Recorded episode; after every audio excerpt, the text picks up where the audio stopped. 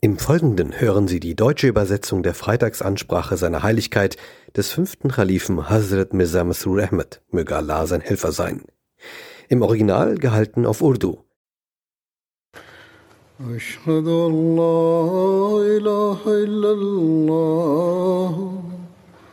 وحده لا شريك له وأشهد أن محمدا عبده ورسوله. أما بعد فأعوذ بالله من الشيطان الرجيم. بسم الله الرحمن الرحيم. الحمد لله رب العالمين. الرحمن الرحيم.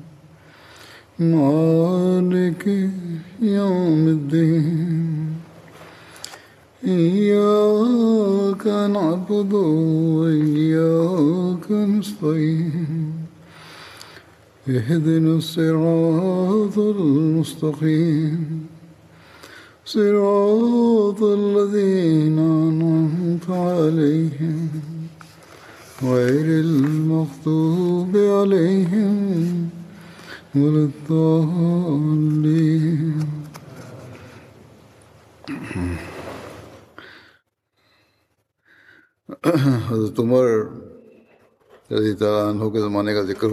Es wurde über die Ära von Hazrat Umar gesprochen. Heute wird in diesem Zusammenhang über den Sieg von Battle Maqdas gesprochen, der im 15. Hijra stattgefunden hat. Unter der Führung von Hazrat Amr bin As hatte das islamische Heer Battle Maqdas gestürmt. Auch das Heer von Hazrat Abu Beda hat sich mit diesen vereint. Die Christen waren aufgrund ihrer Niederlage in ihrer Festung bestürzt und schlugen eine Übereinkunft zum Frieden vor. Sie hatten aber die Bedingung, dass Hazrat Umar Rizalano selbst diese Vereinbarung persönlich mit ihnen trifft. Hazrat Abu Beda Rizalano berichtete Hazrat Umar Rizalano davon. Hazrat Umar Rizalano ließ sich von den Gefährten beratschlagen. Hazrat also Ali Rizdalano schlug vor, dass er gehen solle. Hazrat Umar Rizdalano hieß diesen Vorschlag gut. Dann benannte Hazrat Umar Rizdalano Hazrat Ali Rizdalano zum Amir von Medina. In einer anderen Überlieferung heißt es, dass er Hazrat Usman Rizdalano als Amir ernannte. Danach machte er sich auf den Weg nach Bethel Maqdis. Diese Reise von Hazrat Umar Rizdalano war keine gewöhnliche Reise. Das Ziel dieser Reise war es, in den Herzen der Feinde den Islam zu erwecken. Aber als er losging, so heißt es in den Überlieferungen, wurde er nicht wie weltliche Könige von Untertanen begleitet. Er hatte auch kein großes Heer dabei, er hatte nicht mal ein gewöhnliches Zelt dabei. Also Umar Radhanu ritt auf ein Pferd und einige Gefährten aus Muhajirin und Ansar waren dabei. Nach einer anderen Überlieferung heißt es, dass nur ein Diener, Geschirr und für das Essen Hülsenfrüchte mitgenommen wurde. Aber trotz dessen bebte die Erde überall, wo die Nachricht einschlug, dass Hazrat Umar Medina verlassen hat, um nach Bethel Magdas zu gehen. Eine Erläuterung dazu gibt es nicht. Hier wurde der Zustand der Reise erklärt, aber es gibt keine Einzelheiten.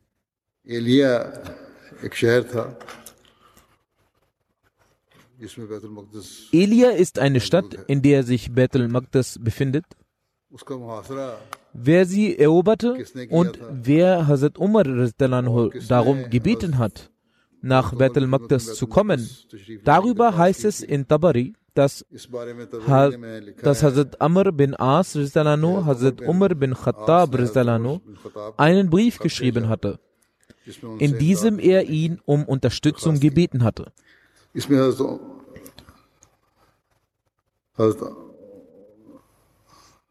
Amr ne Hazrat Amr bin As hat diesen Brief an Hazrat Umar geschrieben. Hazrat Amr bin As schlug vor, mir stehen besonders harte Kriege bevor und es gibt noch viele Städte, in denen Kriege geführt werden müssen. Ich warte auf Ihre Anweisung. Hazrat Umar erhielt diesen Brief von Hazrat Amr bin As und verstand, dass Hazrat Amr diese Sachen mit vollständiger Kenntnis geschrieben hat. Daraufhin hat er unter den Leuten seine Reise bekannt gegeben und begann seine Reise. In Tabari steht auch die Ankunft von Hazrat Umar in Syrien. Die Reise dorthin kam zustande, als äh, Hazrat Abu Ubaidah Beth al-Maqdis erreichte, wollten die Menschen Friedensverträge mit Syrien und anderen Städten abschließen.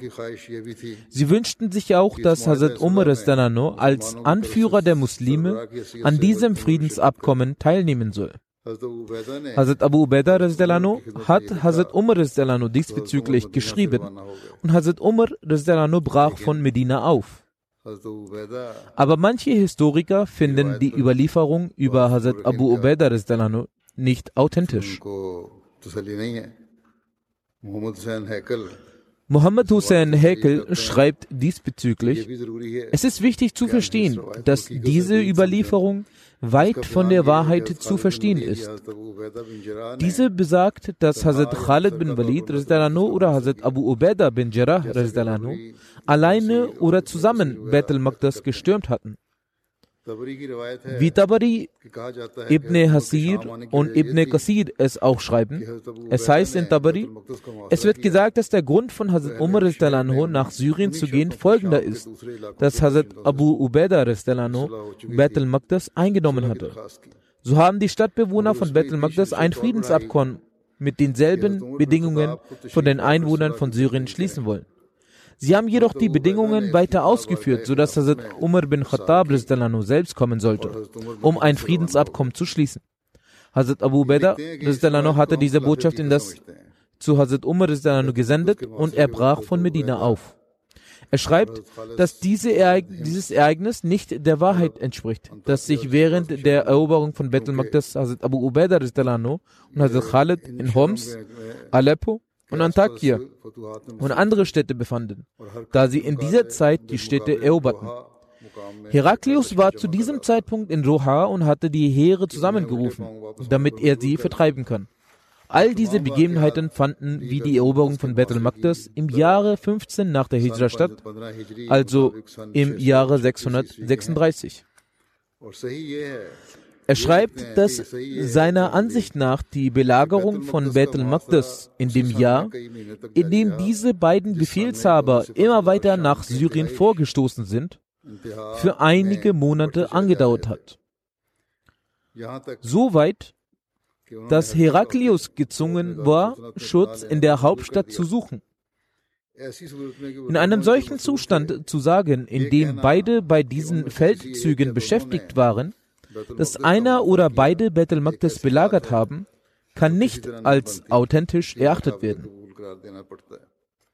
Daher muss dies als unglaubwürdig erklärt werden. Nun verbleibt diese eine Überlieferung, in der es heißt, dass Amr bin As Beth al-Maqdis belagert hat. Diese Belagerung hat sehr lange angedauert. Tabari hat auch darüber berichtet, die Bewohner von Bethel Makdas haben mit vollem Einsatz und Stärke die Muslime bekämpft. Diese Überlieferung scheint den Tatsachen zu entsprechen, da dies auch durch den Widerstand erkennbar ist, den die Bevölkerung von Bethel Makdas stets gegen die Gegner geleistet hat. Muhammad Hussein Häkel schreibt weiter, es ist seltsam, dass Hazrat Umar Salano ausschließlich für die Vollendung des Friedensabkommens bzw. für den Abschluss dieses Abkommens mit der Armee losgezogen ist. Ebenso ist es eigenartig, dass die Bewohner von Medel Maqdas für die Vollendung des Friedensabkommens verlangt haben, dass Hazrat Umar Salano von Medina zu ihnen kommt. Sie wussten, dass wenn eine Karawane ohne Halt von Medina nach Bethel Maqdas reist, drei Wochen benötigen würde. Daher denke ich, dass aufgrund der langen Belagerung und den Briefen von Amr bin As, in der über die Stärke des Gegners berichtet wurde, Hazrat Umar sich bereits für die Reise entschieden hatte. Als daher eine weitere Unterstützung von Hazrat Umar erbeten wurde, ist er ebenfalls mit der Streitkraft losgezogen. Er machte in der Stadt Al-Jabir Halt, welche in der Wüste Syriens und an der Grenze zu Jordanien liegt. Zu dieser Zeit hatten Hazrat Abu Ubaidah und Hazrat Khalid bin Walid die Feldzüge erfolgreich beendet. Hazrat Umar gab ihnen die Anweisung, dass sie beide in Al-Jabir eintreffen sollen, damit Hazrat Umar nach der Beratschlagung mit diesen beiden und den anderen Feldherren eine Strategie für die weitere Vorgehensweise in Bethel Maktas treffen konnte. Atrabun und Safr News haben über die Ankunft von Hazrat Umar erfahren.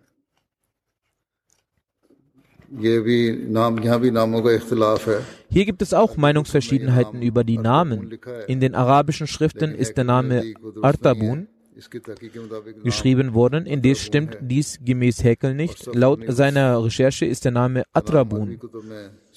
Der Name von Savrnius wird in den arabischen Büchern als Sufrunius geschrieben.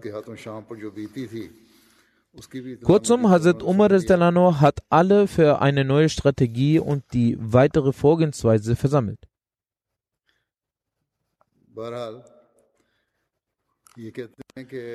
Als die beiden gegnerischen Feldherren auch über die Siege von Hazrat Abu Ubaidah und Hazrat Khalid bin Walid hörten, waren sie der Meinung, dass in Bethel Maqdis den Muslimen nicht mehr lange Widerstand geleistet werden kann. Daher ist Atrabun mit einer Armee nach Ägypten geflohen und der älteste Priester hat mit den Muslimen begonnen, über den Frieden zu sprechen. Da er wusste, dass Hazrat Umar in Al-Jabir verweilt, hat er deshalb die Bedingung gestellt, dass für die Verschriftlichung des Abkommens Hazrat Umar selbst erscheinen soll. Die Distanz zwischen Al-Jabir und Bethel Magdas war nicht sehr groß, sodass diese Bitte von Safrnius nicht abgelehnt werden konnte. Er schreibt, dies ist der Zustand, den ich für richtig erachte. Und gemäß den geschichtlichen Ereignissen in Palästina und Syrien auch dementsprechend vonstatten ging. Über die Beratschlagung von Hazrat Umar nachdem er die Briefe erhalten hat, ist folgendermaßen. Nach dem Erhalt der Briefe hat Hazrat Umar alle geehrten Gefährten zusammengerufen und sich beratschlagt.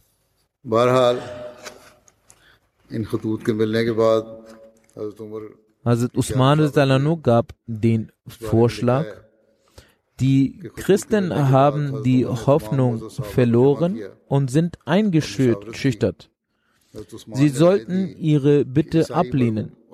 Sie werden daher umso mehr an Entwürdigung erfahren.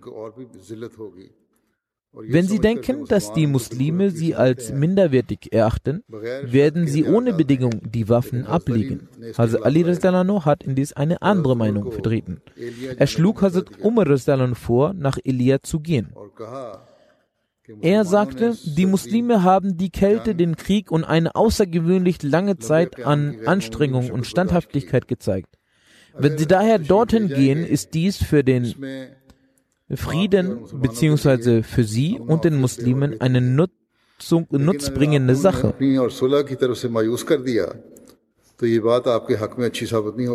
Doch wenn sie die Menschen daran zweifeln lässt, Frieden mit ihnen zu schließen, so wird sich das negativ auf sie auswirken.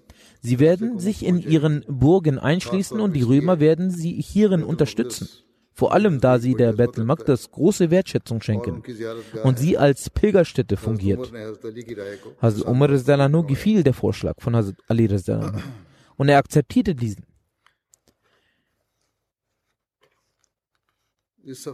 In dieser Reise wurde Hazrat Umar neben anderen Muhajirin und Ansar auch von Hazrat Abbas bin Abdul Muttalib begleitet.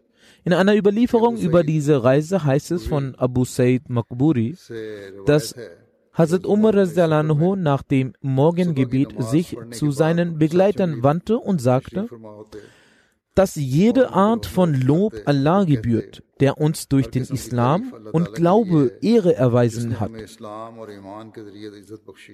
und durch den Propheten sallam, Anerkennung erwiesen hat. Durch ihn wurde uns nach der Dunkelheit Rechtleitung gegeben. Er teilte uns nicht in Gruppen, sondern formte uns zu einer Einheit und hauchte in unseren Herzen Liebe füreinander ein. Er gewährte uns durch ihn sallam, den Sieg und nicht den Feinden. Er ließ uns in unterschiedliche Städte nieder und machte uns durch ihn sallam, zu Brüdern. So preiset Allah aufgrund dieser Segnungen und bittet um weitere Unterstützung und betet, dass ihr zu jenen werdet, die Dankbarkeit infolge der Segnungen zeigen. Und betet, dass Allah jene Segnungen, die ihr zurzeit erfüllt, den Allah, denn Allah möchte, dass ihr euch ihm widmet und er gewährt jenen Segnungen, die ihm gegenüber dankbar sind. Hazrat Umar wiederholte diese Worte jeden Morgen, bis er von der Reise wieder heimkehrt. Die muslimischen Führer wurden in Kenntnis gesetzt, sich in Al-Jabir zu treffen. Gemäß der Ankündigung empfingen sie Yazid bin Abu Sufyan und Khalid bin Walid in diesem Ort. Da sie einige Zeit in Syrien lebten, hatten sie sich der arabischen Bescheidenheit entbehrt. Als sie vor Hazrat Umar hervortraten, waren sie umhüllt von Stoffen aus Seide und auf aufwendig verarbeiteten Umhänge. Sie waren sehr königlich gekleidet und sahen aus wie Nicht-Araber. Hazrat Umar war erzürnt darüber. Er stieg vom Pferd und warf Kies in ihre Richtung und sprach, Habt ihr so schnell nicht-arabische Züge angenommen? Sie antworteten, dass sich unter den Umhängen unsere Waffen befinden. Gemeint war, dass sie ihre kriegerischen Qualitäten nicht verloren haben. Daraufhin sagte Hazrat Umar, dass dies in Ordnung sei, da dies nur als Täuschung dient und ihre unter den Umhängen immer noch arabisch gekleidet sei. In einer anderen Überlieferung heißt es, dass Yazid bin Abu Sufyan sagte, O Amir al-Mu'minin, wir haben sehr viele Kleidung und Tiere. Das Leben bei uns in Syrien ist sehr hervorragend und die Währung dort ist sehr günstig. Der Zustand der Muslime dort ist ein solcher, der ihnen gefällt. Wenn sie diese weißen Gewänder anziehen, auf den hervorragenden Tiere reiten und aus den vielen Nahrungsbeständen den Muslimen etwas geben, so würde dies sehr ehrenhaft sein und ihre politischen Verpflichtungen schmucken schmücken. Die Nicht-Araber würden sie umso, umso mehr respektieren. Hazrat Umar antwortete, O Yazid, nein, bei Allah, ich werde diesen, dieses Aussehen und diesen Zustand nicht ändern, in welchem ich meine beiden Begleiter verließ. So wie ich mit den Propheten sallam, und Hazrat Abu Bakr lebte, genauso werde ich jetzt auch leben. Ich werde nicht für andere Menschen mein Aussehen verändern da ich mich fürchte, dass ich mich dadurch vor Allah nicht schuldhaft mache. Ich möchte nicht, dass sich meine Ehre in den Augen der Menschen zwar steigert, aber sich bei Allah verringert. Die meisten Historiker sind der Meinung, dass der Friedensschluss zwischen den Muslimen und Christen in der Ortschaft Al-Jabir vereinbart wurde. Es heißt, dass Hazrat Umar während seinem Aufenthalt in Al-Jabir in einem Kreis mit einigen saß, als sie einige Menschen auf Pferden reiten sahen die sich ihnen näherten und deren Schwerter funkelten.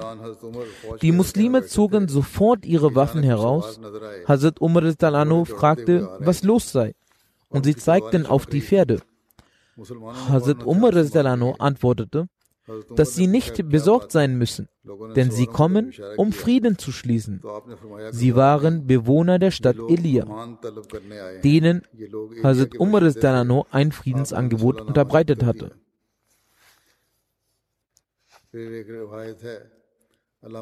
In einer anderen Überlieferung von Alama Baladri und Mohammed Hussein Hekel heißt es, dass der Friedensvertrag nicht in Al-Jabir, sondern in Elia vereinbart wurde. In einer anderen Stelle schreibt Mohammed Hussein Hekel jedoch auch, dass der Vertrag Al-Jabir vereinbart wurde. Der Friedensvertrag zwischen den Muslimen und den Christen wurde wie folgt in Tariq Tabari protokolliert. Im Namen Allahs des Gnädigen, des Immerbarmherzigen. Dies ist das Friedensabkommen, welches der Mann Gottes, seine Heiligkeit Hazrat Umar anhu, mit den Christen geschlossen hat. Ihr Leben und ihr Vermögen, ihre Kirchen, Kreuze, die Gesunden sowie Kranken und ihr gesamtes Volk sind hiermit abgesichert. Niemand wird sich in ihren Kirchen aufhalten, noch werden diese abgerissen werden. Und auch ihr Kreuz wird nicht zu Schaden gebracht werden. Und ihr Eigentum wird nicht geschädigt. Noch wird ihnen hinsichtlich der Religion etwas aufgezwungen, noch wird irgendjemand von ihnen Schaden nehmen. Auch wird es keinem Juden gestattet sein, mit ihnen in Elia zu verbleiben. Aber die Christen sind verpflichtet, wie die Bewohner anderer Städte, die Jizya zu bezahlen. Sie sollen die Römer und die Unruhestifter aus Elia vertreiben. Sofern diese Elia verlassen haben, sind ihr Leben und Vermögen so lange abgesichert, bis sie ihr sicheres Ziel erreicht haben. Wer von ihnen Elia verbleiben will, Ihm sei Frieden garantiert und er muss die Jizya begleichen. Und wer von ihnen mit seinem Leben und Vermögen zu den Römern gehen möchte und in diesem Fall seine heilige Stätte und die Kreuze verlässt, dem sei garantiert, dass diese dennoch hier weiterhin sicher sind bis sie ihr sicheres Ort erreicht haben. Wenn jene, die sich vor dem Krieg in Elia befanden, auf ihrem Land bleiben wollen, müssen sie wie die Bewohner Elias auch Jizya bezahlen. Und wer mit den Römern gehen will, so ist er befugt dazu. Und wer nach Elia zu seiner Familie zurückkehren will, darf zurückkehren und ist von der Jizya befreit bis die Ernte ihrer Felder, die im Zeitraum dieses Vertrages geerntet wird, und was daraus hervorgeht, daraus muss die Jizya ebenfalls entrichtet werden. Der Inhalt dieses Vertrages ist mit dem Versprechen Allahs besiegelt und es ist die Verantwortung seines Gesandten und der Kalifen und der Gläubigen, solange sie die Jizya bezahlen, was ihre Pflicht ist. Dieses Abkommen wurde bezeugt durch Hazrat Khalid bin Walid, Hazrat Amr bin As, Hazrat Abdurrahman bin Auf, sowie Hazrat Muawiyah bin Abu Sufyan. In der Tariche ibn Kulsum sind die folgenden Aspekte beschrieben, die in diesem Friedensvertrag hervorgehoben wurden. Erstens, die Muslime verbreiten ihren Glauben nicht durch das Schwert. Zweitens, ihre Ära bat anderen Glauben jegliche Freiheiten. Nummer drei, außenstehende Völker waren nicht dazu verpflichtet, die Jizya zu erstatten. Es bestand die Möglichkeit, die Jizya zu zahlen oder sich im vorgegebenen Ort aufzuhalten, wobei sie darin frei wählen konnten. Als die Nachricht des friedlichen Abkommens die Menschen in Ramla erreichte, waren auch sie bestrebt, mit dem Amirul Mominin eine Einigung zu erzielen, ebenso wie die anderen Menschen in Palästina. Also Umar schrieb einen Brief an die Bewohner von Lud und bezog auch weitere Städte mit ein, welche den Muslimen in ihrem Friedensvertrag akzeptierten. In diesem Brief teilte Hazrat Umar den Bewohnern von Lut mit, dass ihre Leben, ihr Vermögen, ihre Kirchen sowie ihre Kreuze und die Kranken und Gesunden und jegliche Religionen friedlich abgesichert sind wenn sie, wie die anderen Städte, Jizyat bezahlen. Wird es keinen Zwang in religiösen Angelegenheiten geben und niemand wird aufgrund von Meinungsverschiedenheiten geschädigt werden. Nachdem er all diesen Aufgaben nachgekommen war, ernannte Amirul Mominin zwei Verantwortliche über Palästina und teilte das Land in zwei Gebiete auf. So regierte Alqama bin Hakim in Ramla und Alqama bin Moses in Elia.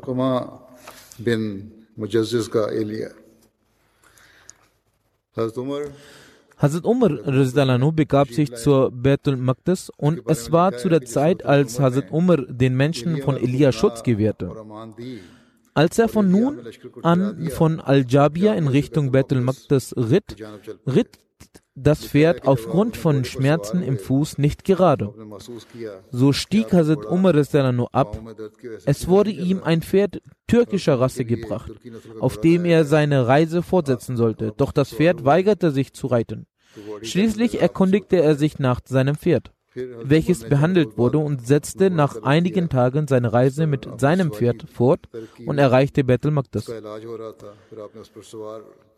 Als er sich in Bethel Maqdis näherte, kamen Hazrat Abu Ubaidah und weitere Feldherren zu seinem Empfang zusammen.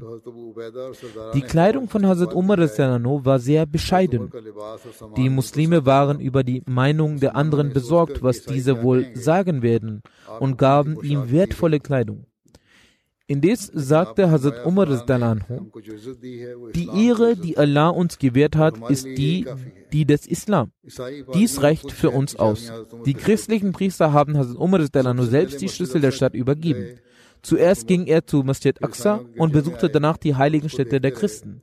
Er, er besichtigte diese und als es Zeit zum Gebet war, gewährten die Christen ihm für das Gebet die Erlaubnis, dass er es in ihrer Kirche verrichten kann.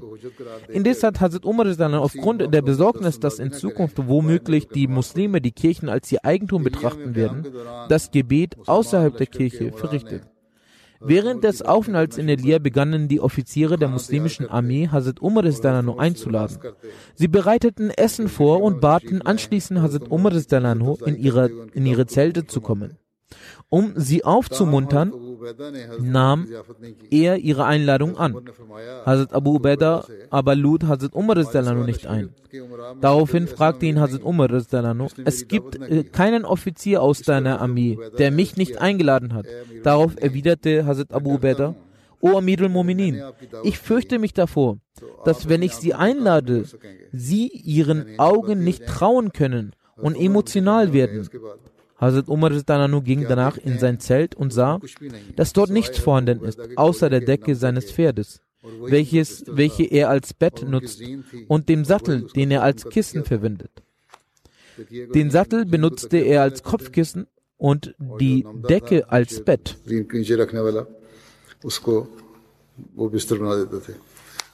An einer Ecke im Zelt befand sich trockenes Brot. Hazrat Abu Ubaidah holte es und legte es auf den Boden vor. Hazrat Umar. Dann holte er ein Gefäß aus Salz und Sand, in dem sich Wasser befand. Als Hazrat Umar dieses Geschehen sah, fing er an zu weinen.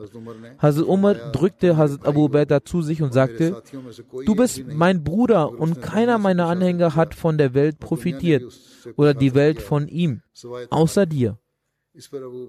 Hazrat Abu Ubaidah sagte, habe ich Ihnen das vorher schon nicht gesagt, dass Sie Ihren Augen nicht mehr trauen werden? Danach ging Hazrat Umar heraus zu Leuten und lobpreiste Allah. Da sprach er Segensgebete für den heiligen Propheten Muhammad und sagte,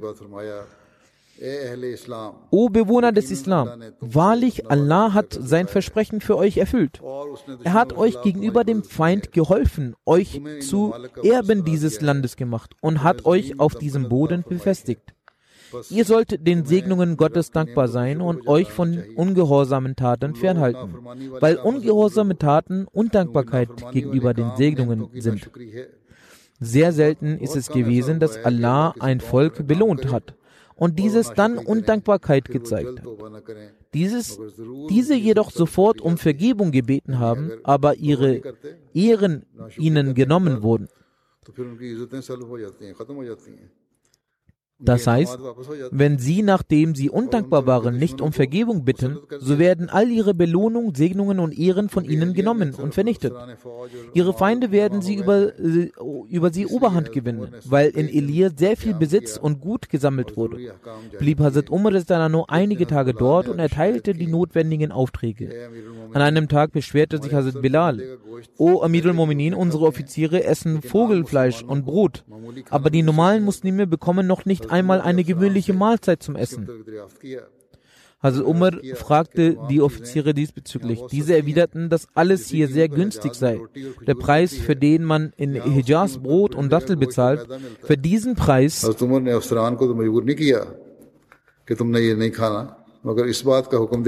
für diesen Preis erhält man hier Vogelfleisch und Mehl. Hazrat Umar hat die Offiziere nicht dazu gezwungen, dass sie dies nicht mehr essen sollen, hat jedoch verordnet, äh, dass außer der Kriegsbeute und dem Lohn eine Mahlzeit für jeden Soldaten festgelegt wird. Außer ihrem Lohn soll jeder Soldat nun auch eine feste Mahlzeit erhalten. An einer Stelle heißt es ausführlicher. Also Yazid bin Abu Sufyan fing an zu sagen, dass der Wert in unseren Städten geringer ist. Für den Preis, durch den wir eigentlich eine lange Zeit auskommen, erhalten wir hier all die Sachen, von denen Hazrat Bilal spricht. Hazrat Umar sagte, wenn es so ist, dann ist mit voller Freude euch satt. Ich werde hier so lange nicht gehen, bis ihr vor mir eine Liste nicht vorlegt von Sachen und Preisen. Ich werde für die schwachen Muslime aus den Dörfern und Siedlungen ein Budget festlegen. Dann wird jeder Muslim gemäß seinen Gebrauch daraus Getreide, Mehl, Honig und Oliven für sein Haus erhalten.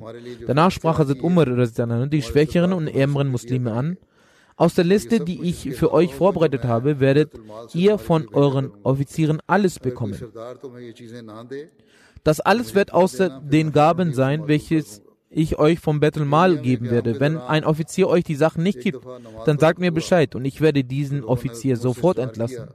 Während dem Aufenthalt in Elia war es einmal Zeit für das Gebet. Die Leute baten Hazrat Umar dass er Hazrat Bilal auffordern soll, den Gebetsruf auszurufen. Hazrat Bilal sagte, ich hatte es mir fest vorgenommen, nach dem Tod des heiligen Propheten wasallam für niemanden das Azan auszurufen. Aber ihrer Aufforderung werde ich nachkommen. Als auf Geheiß von Hazrat Umar Hazrat Bilal das Azan rief, begannen alle Gefährten sich an den heiligen Propheten wasallam zu erinnern. Sie alle wurden so emotional, dass sie anfingen zu weinen. Auch Hazrat Umar wurde so emotional, dass er beim Weinen für eine lange Zeit keuchte. Auf der Rückreise von Bethel Maqdis besuchte Hazrat Umar das gesamte Land. Nach der Besichtigung der Grenzen kümmerte er sich um die Sicherheit des Landes. Durch den Besuch von Bethel Magdas erfüllte sich der Zweck seiner Reise. Auf demselben Weg, auf den er aus Medina kam, ging er auch zurück. In Al-Jabir machte Hazrat Umar einige Zeit Halt und reiste dann auf seinem Pferd weiter. Die Aufgaben, die Amir al-Mominin in Palästina bewerkstelligt hatte, die Kunde davon hatten Hazrat Ali und andere Muslime bereits erhalten. So haben diese außerhalb von Medina ihn auf besondere Art empfangen. Hazrat Umar ging in die Moschee des Propheten und er verrichtete zwei Rakat bei der Kanzel. Dann bestieg er die Kanzel und die Menschen waren um ihn herum versammelt. Er stand auf und lobpreiste Allah und er flehte den Segen für den heiligen Propheten sallam, und sagte danach, O ihr Menschen, sicherlich hat Allah seine Wohltaten auf diese Gefolgschaft herabgesandt, damit die Menschen ihn lobpreisen und ihm danken. Allah hat die Botschaft dieser Gefolgschaft ihre gewährt und er hat sie vereint und er hat ihnen den Sieg gewährt und er hat ihnen gegen die Feinde geholfen. Er hat ihnen ihre Ehre zuteil werden lassen und sie auf der Erde gefestigt.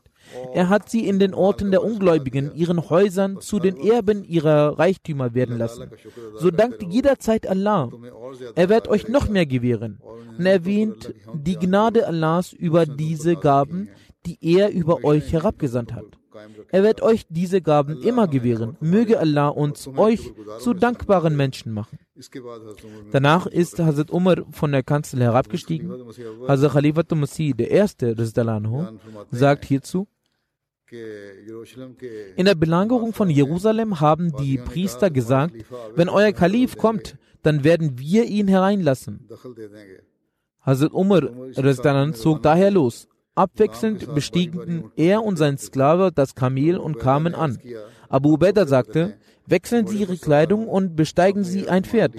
Er stimmte dem zu, aber er ging ein wenig weiter und stieg vom Pferd ab und er sagte, holt dieselben Kleider und mein Kamel. Als er dann hinging, so warfen die Batriks aus Ehrfurcht die Schlüssel hin und sie sagten, wir können diesen Krieger nicht bekämpfen. Das hat der erste Kalif berichtet. Also Muslim Maud also anhu sagt, in Jerusalem gibt es eine Moschee. Dieser Ort ist genauso gesegnet für Juden, wie es für uns die Kaaba. Als zu der Zeit der, der Muslime Jerusalem erobert wurde, so haben die Christen beabsichtigt, dass Hazrat Umar in die Moschee kommt und dort das Gebet verrichtet. Aber er sagte, ich, be ich befürchte, wenn ich hier bete, so werden die Muslime diesen Ort zu dem Ort ihrer Andacht machen. Daher betete er außerhalb ihrer heiligen Stätte. Ebenfalls schreibt Hazrat Muslim Moses Dalanhu, zu der Zeit von Hazrat Umar wurde Palästina erobert. Und als er nach Jerusalem ging, so kamen die Priester von Jerusalem nach draußen und übergaben ihm die Schlüssel der Stadt. Sie sagten, Sie sind nun unser König. Kommen Sie in die Moschee und verrichten Sie dort zwei Nawafel, damit Sie sicher gehen können, dass Sie in unserer und Ihrer heiligen Stätte das Gebet verrichtet haben. Hazrat Umar sagte, ich kann deshalb nicht in eurer Moschee das Gebet verrichten, da ich ihr Kalif bin. In Zukunft werden die Muslime dieselben heiligen Ortschaften euch entreißen und sie werden sagen, dass es ihr heiliger Ort sei. Deshalb werde ich draußen das Gebet verrichten, damit eure Gedenkstätte nicht entrissen wird. Im 17. Jahr nach der Hijra wurde von den Oströmern ein letzter Versuch gegen die Muslime gewagt, und wegen diesem Versuch haben die Muslime ganz Syrien eingenommen. Weil die islamischen Eroberungen jeden Tag sich ausweiteten und sich die Grenzen des islamischen Staates weiter ausweiteten, haben, waren die Nachbarländer in Furcht. Sie dachten sich, dass sie auch eines Tages erobert werden. So haben die Bewohner von Jazira, welche zwischen Irak und Syrien lebten, nach der Flucht von Yazdijir nach Re keine Hoffnung mehr an ihn gehabt. Daher hat er Heraklius geschrieben, wenn du im Kampf gegen die Muslime diese aus ihren eroberten Gebieten herausholen möchtest, so soll man über den Seeweg kommen, dabei wird er ihm helfen. Herakleus hat diese Sache genauer betrachtet und er kam zum Entschluss, dass dabei es keine Möglichkeit des Verlustes gibt. Die Bewohner Jazira haben erneut einen Brief an Herakleus geschrieben, wodurch er verstanden hatte, dass sie nichts Schlechtes beabsichtigen. Er hatte gesehen, dass viele christliche Araber sehr an ihrer Religion festhalten werden und es als besser erachten, auf seinem Weg zu kämpfen und zu sterben. Herakleus war nun schon vom Kriegsplatz Syrien seit einem Jahr fort. Und jetzt hatte er auch nicht mehr dieselbe Furcht in seinem Herzen, die er vorher hatte. Er sah, dass immer noch viele Grenzgebiete an ihren Orten stark sind, sodass sie den Angriff der Muslime erwidern können. Sein Kriegsschiff war noch sicher. Er wusste auch, dass die Muslime vor dem Meer und dem, was vom Meer kommt, sie fürchtet, sich fürchteten. Dadurch wurde er in seinem Vorhaben noch entschlossener und er hatte vor, die Bewohner von Jazira einzuberufen. Er hat in seinem Brief die Stämme angespornt, ihnen Mut gemacht und er schrieb, die Schiffe wurden beordert, das Kriegsgerät und die Armee von Alexandrien nach Antakya zu bringen. Nachdem der Brief von Heraklius angekommen war, sind diese Stämme mit ihren 30.000 Kriegern nach Homs losgegangen.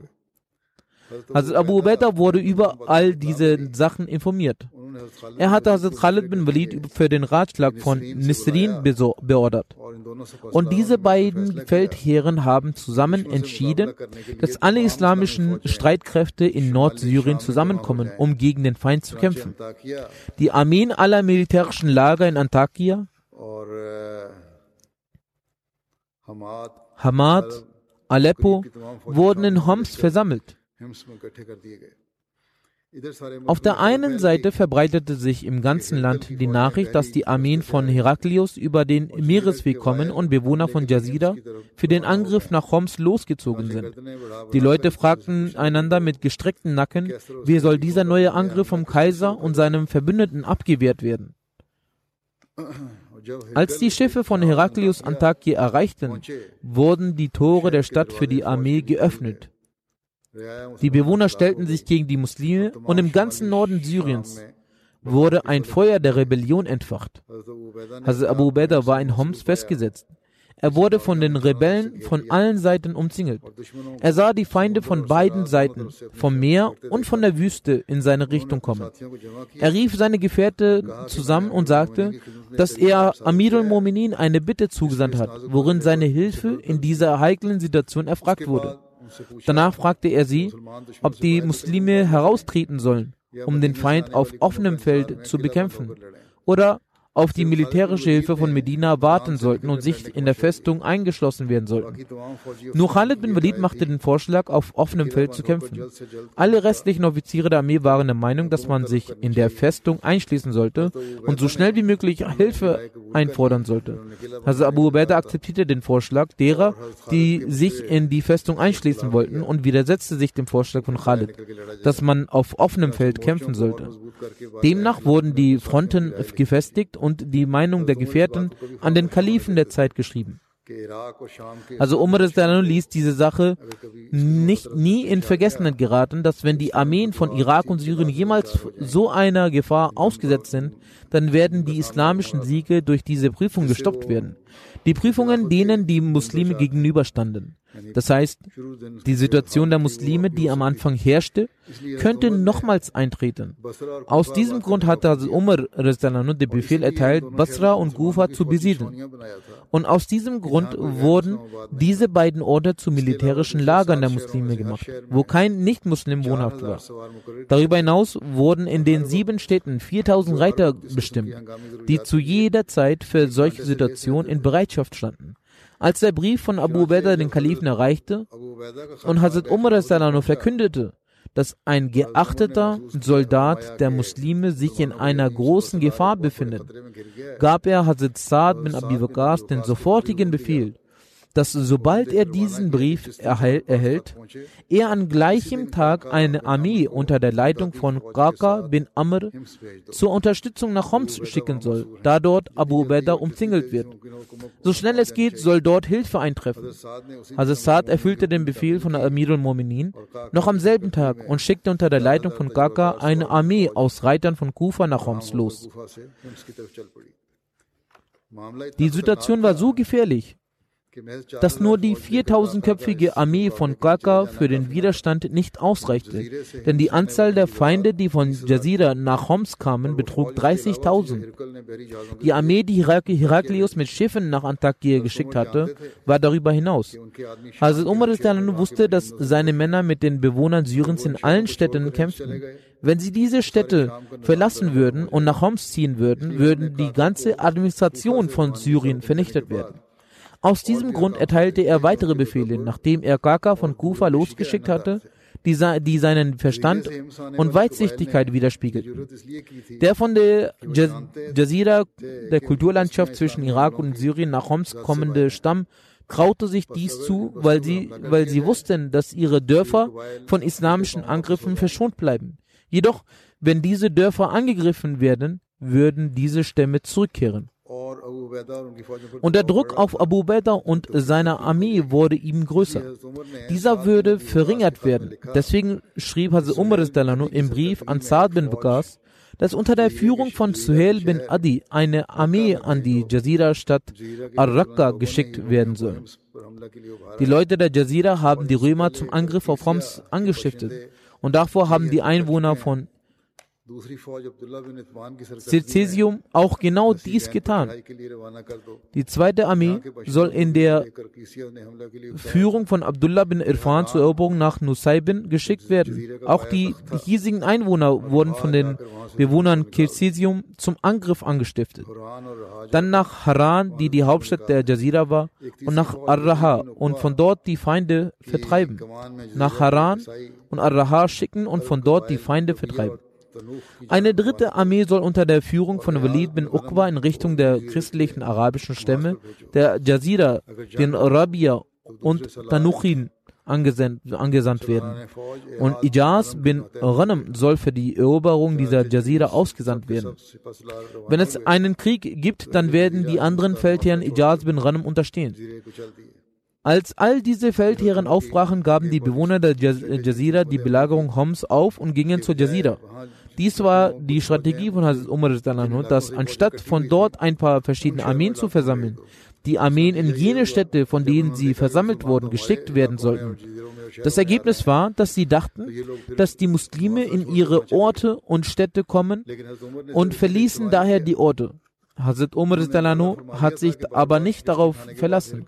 Er ahnte es, dass Heraklius trotz mehrmaliger Niederlagen seine Armee auf dem Seeweg schickte, was daran lag, dass er auf seine Macht vertraute. Und er glaubte, dass er die Kraft zur alleinigen Konfrontation mit den Muslimen besitzt. Der allergrößte Beweis hierfür ist, dass der Kommandeur der mit den Schiffen kommenden Armeen aus Alexandria sein Sohn Konstantin war. Laut dem Plan von Hazrat Umar brach Kaka bin Amr mit 4000 Reitern nach Homs auf. Suhail bin Adi, Abdullah bin Itban, Walid bin Uqba und Eaz bin Ghanam gingen zum, für einen der Bewohner der Jazira in ihre verschiedenen Städte. Und Hazrat Umar verließ mit der Absicht von Homs Medina und rastete in Al-Jabia. Die Bewohner der Jazira unterstützten die Römer bei der Belagerung von Homs. Sie erfuhren zwar, dass das islamische Heer von Irak eingetroffen war, doch sie wussten nicht, dass die Armee auf ihre Stadt, Jazira oder Homs, eingreifen wird. Deshalb begannen sie sich um ihre Dorfleute zu kümmern und trennten sich von den Römern. Eines Tages, als Abu Ubaidah nach dem Schlaf erwachte, erfuhr er, dass die Stämme der Jazira zurück in ihre Länder gegangen sind und ihnen steht nur noch das Heer von Heraklius gegenüber. Er rief die Oberhäupter seiner Armee und sagte, dass er gegen die Römer antreten möchte. Dies hörend freute sich Khalid bin Walid sehr und sagte, dass bevor die Römer etwas anderes planen, sollten sie sofort angreifen. Hazrat Abu Ubaidah hielt eine motivierende Rede an die Soldaten des Heers und sagte, O Muslime, derjenige, der heute standhaft bleibt und überlebt, wird Land und Reichtum erhalten. Und wenn er ermordet wird, so wird er den Reichtum des Märtyrertums erhalten. Und ich bezeuge, dass der heilige Prophet Muhammad sagte, derjenige, der in solch einem Zustand stirbt, dass er nicht ungläubig ist, dann wird er gewiss in das Paradies eintreten. Die Armee wollte schon davor den Angriff durchführen. Nach der Rede von Ubaidah wurden sie noch mehr dazu motiviert. Sofort griffen sie zu ihren Waffen. Hazrat Abu Ubaidah brach mit der Armee zum Qalb der Mitte der Streitkraft aus, Hazrat Khalid bin Walid zum rechten Flügel und Hazrat Abbas zum linken Flügel. Es kam zur Schlacht zwischen beiden Seiten und im Vergleich zu den Muslimen verloren die Römer schon nach kurzer Zeit Fuß und wurden besiegt. Als Gaka mit bin Amr mit der Armee von Kufa nach Homs kam, waren bereits drei Tage seit dem Ende der Schlacht vergangen. Auf der anderen Seite kam Hazrat Umar auf dem Weg nach Syrien gerade in Al-Jabir an als dort der Bote von Hazrat Abu Ubaidah ihn traf und dieser ihm sagte, dass bereits drei Tage vor der Ankunft von Kaka in Homs Allah der Allmächtige den Muslimen Sieg über die Römer gewährte. Und er fragte nach Weisung, ob Kaka und seine Armee aus der Kriegsbeute Anteil gewährt werden soll oder nicht. Also Umar war zufrieden und verspürte danach keinen Grund weiter nach Homs zu reisen. Er schrieb von dort aus einen Brief an den Vertrauenswürdigen der Umma Abu Ubaidah. Die Bewohner der Kufa soll einen Teil vom Preis erhalten, denn allein ihr Ankommen war schon furchterregend für die Gegner. Deswegen haben sie auch verloren. Möge Allah, der, möge Allah die Leute von Kufa segnen, weil sie ihr Gebiet und andere Einwohner beschützen. Und danach brach er zurück nach Medina auf. Nach dieser Niederlage überkam dem Kaiser solcher Unmut, dass er nie wieder nach Syrien zurückkehrte. Als die Rebell Rebellen erfuhren, dass die römischen Armeen auf ihren Schiffen zurückkehrten, starb auch ihre Rebellion. Dies ist ein Ereignis aus dem Jahr 17 nach der Hijra. Drei Jahre danach verstarb Heraklius im Jahre 641 nach Christus. Diese Erwähnung wird zukünftig inshallah fortgeführt werden. Nun werde ich einige Verstorbenen erwähnen. Die erste Erwähnung ist von Herrn Chaudhry Said Lakan, einem pensionierten Bahnhofsleiter. Er war heutzutage in Kanada. Er verstarb im Alter von 86 Jahren. Wahrlich Allah sind wir und zu ihm kehren wir heim. Er war Enkel der Gefährten des, des Gefährten des verheißenen Messias, Hazrat Chaudhry Sikandar Ali und Hazrat Gujar Bibi Saiba. Herr Azad äh, Chaudhry Sikandar Ali hat am 30. März 1902 auf der Hand des verheißenen Messias das Wert abgelegt. Von 1904 bis 1928 hat er die Möglichkeit, in der Schule Talimul Islam als Lehrer zu fungieren. Er war einer der er war einer der Besonderen, die der verheißene Messias bereits zu seinen Lebzeiten zum Lehrer der Schule ernannt hatte. Herr George Said war sein Enkel. Herr Josi Said Sab hat durch die Gnade Allahs ebenfalls der Gemeinde gedient. Wenn er die Möglichkeit bekam, durch die Gnade Allahs war er Musi. Zu seinem Hinterbliebenen zählen außer seiner Ehefrau auch noch sechs Söhne und drei Töchter. Alle seine Kinder haben auf irgendeine Weise durch die fromme Erziehung, die er seinen Kindern gab, die Möglichkeit der Gemeinde zu dienen. Einer seiner Söhne, Fahim Ahmed Lakan, ist ein lokaler Murabi in Kenia und hat dort die Möglichkeit zu dienen. Und weil er dort tätig war, konnte er nicht an dem Totengebet seines Vaters teilnehmen. Möge Allah ihm Geduld und Mut geben und dem Verstorbenen gegenüber Gnade und Barmherzigkeit erweisen. Der Verstorbene hatte ein sehr religiöses Ehrgefühl. Während seiner Zeit als Student im Jahre 1953 bei einer Majlis Ahrar-Sitzung an der Schule in der Stadt, die am Meer liegt, war er mit verschiedenen Nicht-Ahmadis anwesend, als der Daullah Shah Bukhari anfing, unangebrachte Vorwürfe gegenüber dem verheißenen Messias zu äußern und in Bezug auf ihn al-Islam unangemessene Wörter benutzt hatte. Er, Herr Said Lakan Saib, stand sofort auf und forderte diesen Maulvi heraus.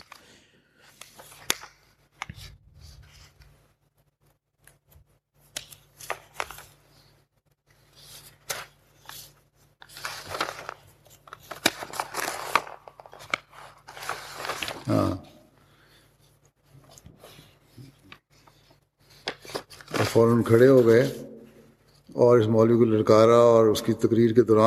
Während seiner Rede äußerte er sich und sagte, dass er lügt und brachte ihn zum Schweigen.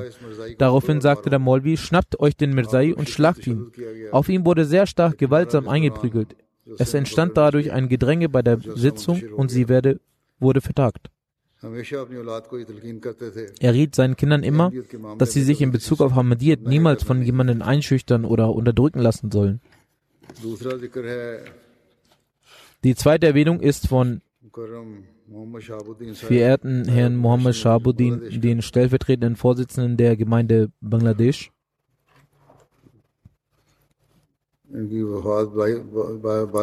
Er ist am 12. Juli verstorben. Wahrlich Allah sind wir und zu ihm kehren wir heim. Mit dem Alter von 18 Jahren hat er im Jahr 1964 basierend auf einem Traum Ahmedid angenommen.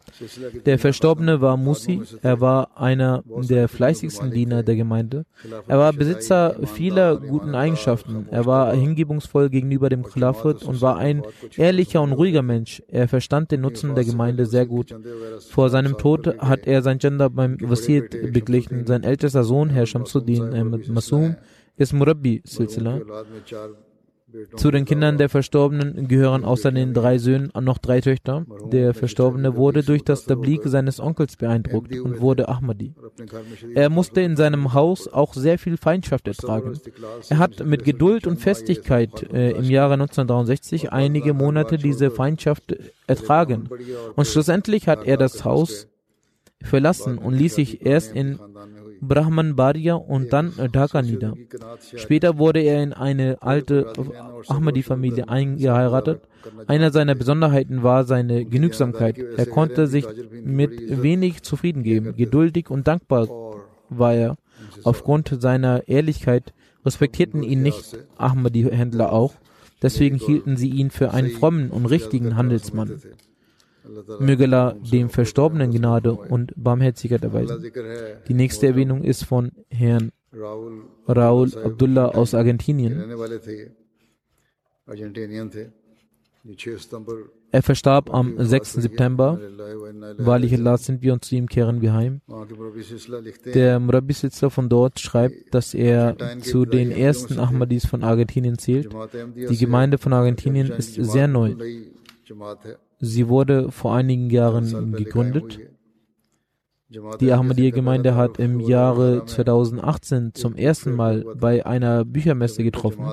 Als er mit der Gemeinde in Kontakt trat, haben viele seiner nicht-Ahmadi-muslimischen Freunde versucht, ihn gegen die Gemeinde zu bringen. Jedoch nahm er weiterhin regelmäßig an den Veranstaltungen teil, Trotz dessen hatte er aufgrund der Äußerungen seiner Freunde einige Zweifel in seinem Herzen. Um diese zu beseitigen, nahm er an der Jalsa Salana UK teil und kam auf persönlichen Kosten dorthin.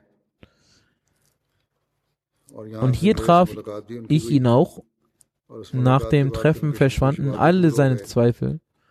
So erhielt er die göttliche Rechtleitung. Er legte auch das Bett ab. Selbst vor dem Bett war er auch schon Ahmadi und tätigte das Tablik. Aber das offizielle Bett hat er es hier abgelegt. Er war der einzige Muslim in seiner Familie. Seine Freunde haben bis zuletzt versucht, ihn von der Gemeinde abzuwenden.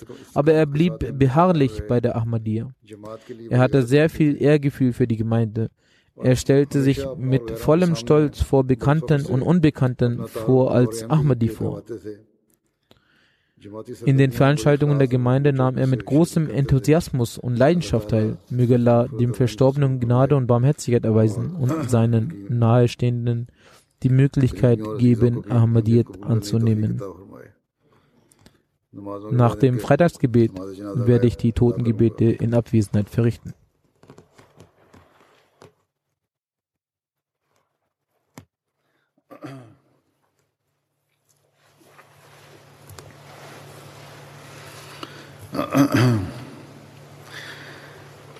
الحمد لله الحمد لله نحمده ونستعينه ونستغفره ونؤمن به ونتوكل عليه ونعوذ بالله من شرور انفسنا ومن سيئات اعمالنا من يهده الله فلا مضل له ومن يضلل فلا هادي له. ونشهد أن لا إله إلا الله ونشهد أن محمدا عبده ورسوله. عباد الله رحمكم الله. إن الله يأمر بالعدل والإحسان وإيتاء ذي القربى وينهى عن الفحشاء والمنكر والبغي يعظكم لعلكم تذكرون اذكروا الله يذكركم وادعوه يستجب لكم ولذكر الله أكبر.